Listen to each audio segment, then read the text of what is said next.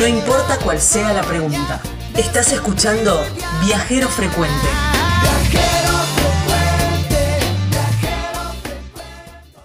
Un clásico de la provincia, Bariloche. Y otro clásico que si no fuiste a este lugar, no fuiste a Bariloche, así casi te diría, ¿eh? que es un lugar hermoso con una vista increíble, que es el teleférico del Cerro Otto.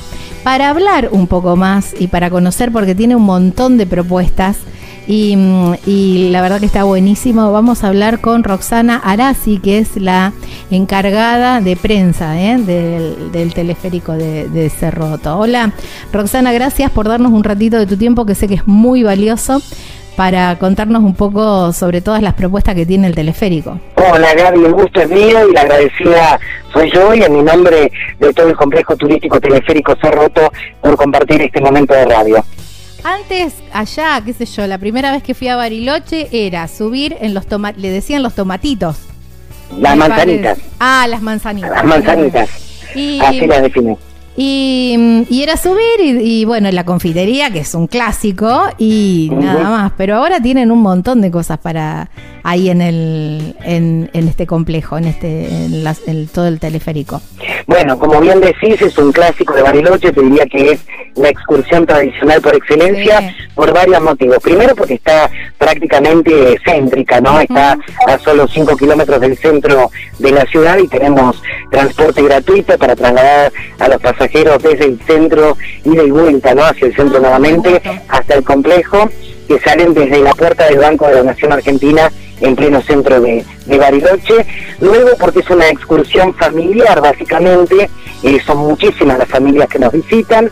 Y tercero porque las actividades que tenemos en cada momento del año eh, no requieren ningún tipo de experiencia, ninguna preparación física, es un complejo para divertirse, para jugar y básicamente, como bien decía, para contemplar la naturaleza, porque a 1405 metros de altura sobre el nivel del mar, el paisaje que tenemos desde la cumbre eh, abarca todo, montañas, lagos, bosque, unos cielos impresionantes, el vuelo de algún águila o de algún cóndor que se estaciona por allí, así es que es un, paisaje realmente maravilloso.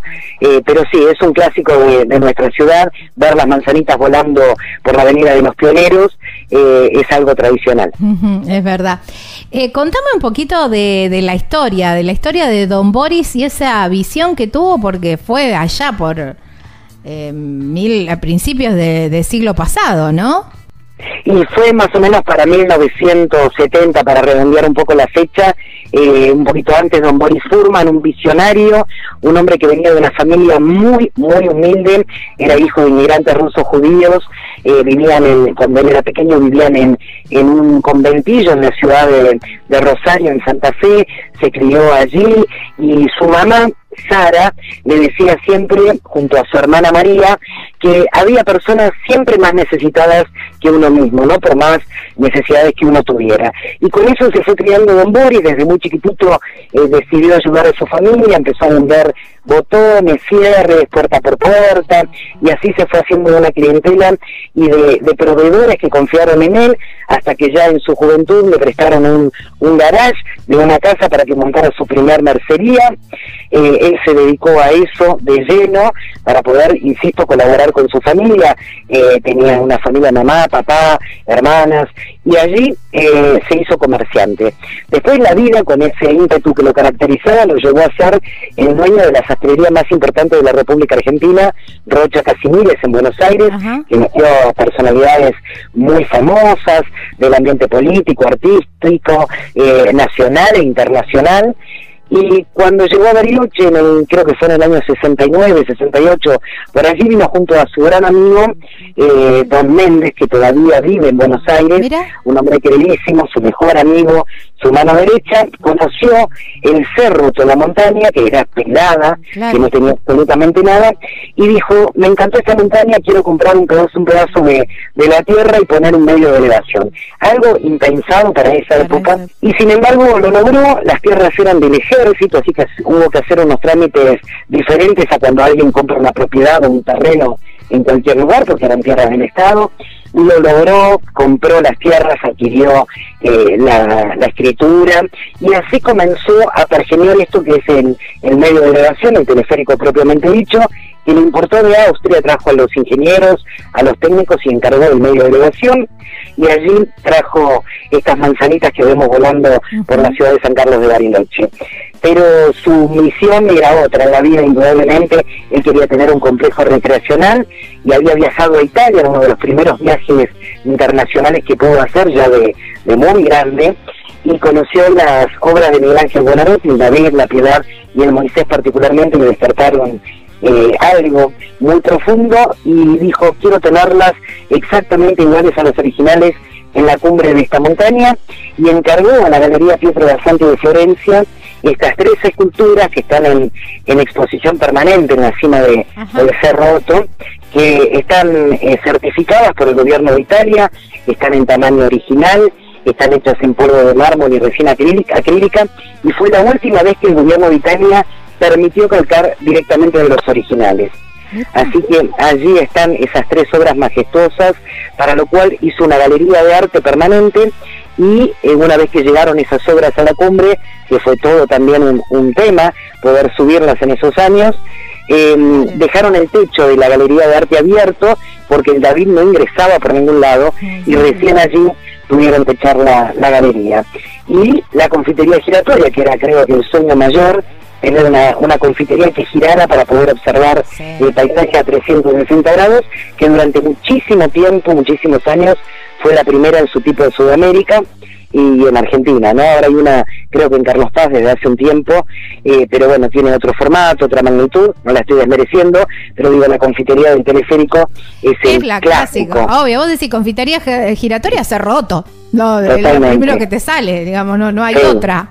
Después, como vos decís, la primera que aparece así en el inconsciente colectivo de todo el mundo, ¿no?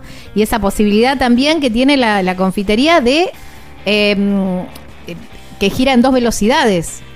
Sí, eh, tenemos una velocidad que demanda 20 minutos para dar toda la vuelta y otra que demanda 40 minutos. Eso lo vamos variando en el momento. A la gente de la confitería la acelera un poco, luego la disminuye. También tiene que ver, obviamente, con si algún pasajero se, se da cuenta que está girando y le provoca algún mareo, pero es rarísimo que produzca algún tipo de malestar porque te distrae el paisaje que va variando segundo a segundo, ¿no? Es verdad, y las tortas ricas que se comen ahí. Sí, sí, tortas, reportería casera, casera, platos regionales, sándwich, bueno, hay de todo para todos los gustos y la verdad que la propuesta gastronómica está acorde a los precios de cualquier resto de, del centro de la ciudad, no es que por estar en la cumbre tiene precios más elevados ni mucho menos. Eh, infaltable el chocolate caliente, obviamente con una rica torta, eso es infaltable. Y bueno, y a todo eso después eh, nuestro gerente, el señor Oscar Borrelli, también un hombre muy visionario, empezó a darle otra impronta, ¿no?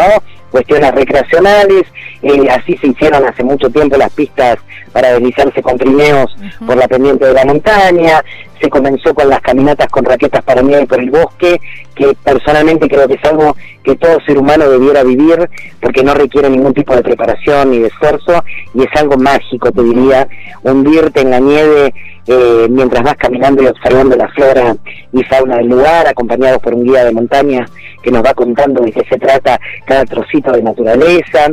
Eh, eh, realmente es una actividad muy bella, igual que el deslizamiento en trineos.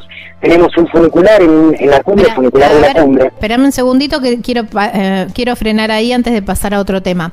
Esto, vos me decís, es apto para, para todo público, digamos, se pueden ir en familia para hacer esto de las caminatas y el y el, el culipatín, digamos. Obviamente la caminata tiene eh, una limitación de edad y de tamaño de calzado, eh, los más chiquititos no las pueden hacer, pero después a partir de los seis años y en adelante habitualmente el calzado, el número de calzado les da como para poder hacerlo y no requiere ningún tipo de esfuerzo que no puedan hacer, hay caminatas un poco más cortas, otras un poco más largas.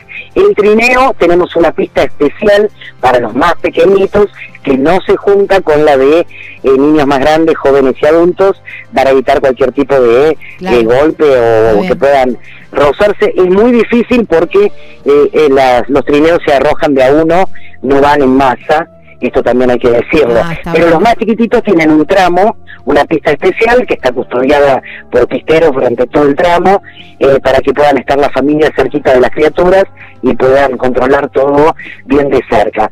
Entonces, claro, no requiere, no es como el esquí que tenés que por lo menos tener una preparación eh, y un estado físico. Obviamente hay limitaciones también para personas cardíacas o que requieran algún Sí, tipo de sí, asistencia. obviamente, cada uno después conoce su realidad, pero bueno, esto quería enfatizarlo por ahí porque decís, bueno, vas en familia con diferentes edades de niños y bueno, es una muy buena propuesta. Claro que sí, y además lo que tenemos en el complejo es que cuando nieva abundantemente, eh, lo que se produce es el juego eh, con la nieve de los turistas. Entonces arman muñecos de nieve, se tiran bombas de nieve, o sea, es todo muy recreativo y sin ningún tipo de riesgo. Eso hace que sea una excursión familiar eh, principalmente. Claro, me encanta. Bueno, pero propuestas de Bariloche es todo el año, no solamente es nieve, pero las propuestas de otoño ustedes también tienen eh, lin- lindas cosas para hacer ahí en el, en el complejo. Bueno, en otoño básicamente lo que igual te digo que esta semana estuvo nevando, no hay nieve acumulada como para hacer actividades, pero se viene un invierno muy nevador, dicen, Ay, quienes conocen, así que supongo que el otoño ya va a ser casi invierno. En otoño básicamente es caminatas, caminatas libres eh, por senderos delimitados o caminatas guiadas con calzado apropiado para trekking, nada más que, que esa es la condición, tener un buen calzado para poder disfrutar. Eh, hay mucho paisaje, tenemos terrazas panorámicas, un Sí, deck panorámico, eh, y después todo lo que es en el interior, la confitería, la galería de arte, de arte, tenemos una disco microcine donde pueden ver documentales elaborados por nosotros mismos del teleférico y de la geografía de la región y del Parque Nacional, y hay locales merchandising, fotografías con perros San Bernardo, es para pasar una tarde o una mañana agradable en familia, sin, sin exigirse demasiado, pueden permanecer en el horario que estamos funcionando de 10 a 17.30, 18, el tiempo que cada familia desee o cada persona en forma individual. Son muchos los turistas que van También. en forma individual en pareja también, ¿no? También la, la posibilidad de subir el, para los más entrenados, ¿no? Eh, subir el, el cerro eh, caminando. Eso lo decide cada persona. Hay gente que sube por el camino, que va primero a Piedras Blancas, y si siguen, que es otro otra empresa, digamos, otro complejo, siguen caminando y llegan al teleférico. Allí hay una cabaña y una barrera que limita el acceso al complejo. Hay que abonar también el ingreso al complejo porque es una empresa, Claro, sí, claramente. obviamente, obviamente. y además eso incluye el seguro de vida eh, ante cada situación y la asistencia si es necesario y para la utilización de toda la infraestructura. Y hay quienes hacen la picada por la montaña, que eso ya no depende de nosotros, eh, porque bueno, hay eh, montañistas que deciden subirla caminando y seguir por el camino, a lo mejor sin ingresar al complejo, siguen y luego bajan por el camino. Pero esa no es una actividad que recomendemos nosotros Claro. como No, parte no, del, del no, no, tampoco. Bueno, lo de la caminata también, digamos, para el que esté entrenado y quiera hacerlo, hay un camino disponible para, para hacerlo, pero bueno, hay que estar entrenado, todo esto que vos decías, ¿no? Hay que, hay que reservar Roxana, con ahora que No. los tiempos de así como eh, medio pandemia, no sabemos cómo, viste que estamos como un poco liberados y un poco no, pero no hay que hacer eh, reservas, nada de eso. No, no trabajamos con reservas, la gente va llegando y es por orden de llegada la adquisición de los tickets, de la confitería también, o sea, el lugar en la confitería no se puede reservar porque claramente hay muchísima gente, sobre todo en las temporadas altas, Claro. no podemos dejar un lugar vacío esperando que llegue otra persona. Lo que sugerimos eh, es que antes de visitarnos ingresen a www.periféricobariloche.com.ar, allí hay un icono arriba, a la derecha, que dice estado del medio, porque tenemos un limitante que es el viento. Claro. Bariloche está siendo muy ventoso y hay días en los que no podemos operar o funcionamos vía terrestre, subimos a los pasajeros con nuestros buses o eh, está condicional, que significa que las personas que tienen movilidad reducida o que requieren asistencia, esos días no pueden eh, ascender. Entonces lo que sugerimos es, antes de llegar, chequear por allí, donde además tienen las tarifas, los horarios de los buses, horario de funcionamiento, está todo detallado para evitar cualquier tipo de inconveniente. En temporadas altas la demanda es mucho y hay que ir con tiempo y con paciencia. Nosotros siempre decimos, están de vacaciones, disfruten, relajen. A nadie le gusta esperar para tener un servicio, pero no podemos apurar el medio de grabación. El medio tiene una velocidad preestablecida, son 42 góndolas para cuatro personas cada una que suben y bajan constantemente, pero no podemos poner más góndola o apurar la velocidad del medio de elevación. ¿Cuánto demora el, el trayecto del ascenso? 12 minutos tanto de ida como de vuelta, exactamente. 12 mm, minutos maravillosos. Salvo que en el medio se detenga la góndola porque hay una ráfaga de viento, eso está absolutamente controlado y es adrede que frenamos la góndola en medio de elevación, esperamos que termine la ráfaga y este se continúa. Pueden estar a lo mejor un par de minutos detenidos, que es una experiencia hermosa porque te permite disfrutar más de, la adrenalina y del paisaje que vas observando mientras volás. Y una mezcla de sensaciones, ¿no? Por decir, qué lindo, estoy acá parada en el medio, teniendo un 360 espectacular y por otro lado decía, ay, esto que arranque porque ya me, quizás, viste, te queda la, la sensación de decir, ay, esto arrancará, no arrancará, viste, que uno por ahí dentro de la desinformación te aparecen esas cuestiones, pero sí, increíble, ¿no? Es, flotar prácticamente. Así es, por eso digo, no desesperarse, van a quedar exactamente en vuelo adentro de la cabina, son pocos minutos, mm, gracias al universo, tenemos un medio de elevación de los más seguros del mundo, certificado con todas las normas internacionales de seguridad, y un dato a tener en cuenta es que nosotros todos los años, en mayo y en noviembre, previo a cada temporada alta, cerramos varios días, a veces son dos semanas, a veces tres, a veces el mes entero, para hacer todo tipo de actividades de mantenimiento, de tareas de mantenimiento. Entonces, no hemos tenido nunca alguna complicación mayor, eh, por lo tanto les pedimos que si el medio se detiene, confíen en que en unos minutos arranca y llegan a la cumbre. Siempre es por seguridad, ¿no? Y eso es lo importante. Así es. Todo, todo esto se hace por seguridad.